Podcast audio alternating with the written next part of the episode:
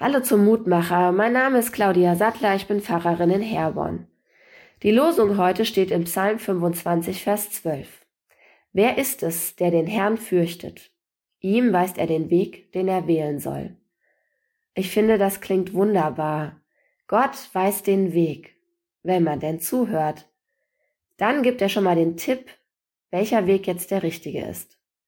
Den Weisen im Morgenland hat er auch einen Tipp gegeben. Im Lehrtext Matthäus 2, Vers 12 steht, da den Weisen im Traum befohlen wurde, nicht wieder zu Herodes zurückzukehren, zogen sie auf einem anderen Weg wieder in ihr Land. Gott sagt, geht nicht zurück zu dem Kindermörder, geht einen anderen Weg, einen Weg, der zum Leben führt.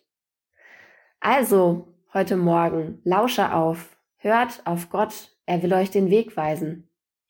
Aber ich gebe zu, das ist gar nicht so einfach. Wie oft habe ich schon versucht zu hören, welcher Weg für mich jetzt der richtige ist.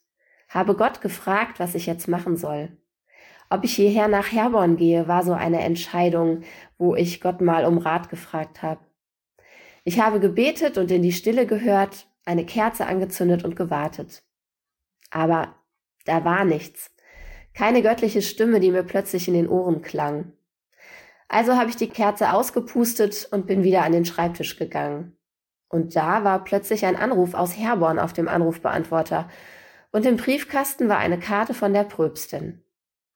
Manche würden sagen, das war Zufall. Ich nenne das Fügung. Manchmal lenkt Gott doch meine Schritte. Ich merke das oft erst hinterher. Aber wer den Herrn fürchtet, dem passiert das.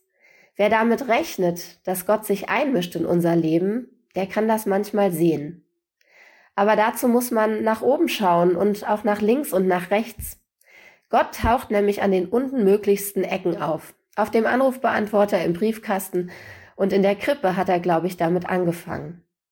Also, lasst uns doch mal uns unterbrechen, damit rechnen, dass Gott uns den richtigen Weg weist Lasst uns ihn mit gottesfürchtigem und suchendem Herzen voll vertrauen und hoffen, dass er heute unsere Schritte lenkt.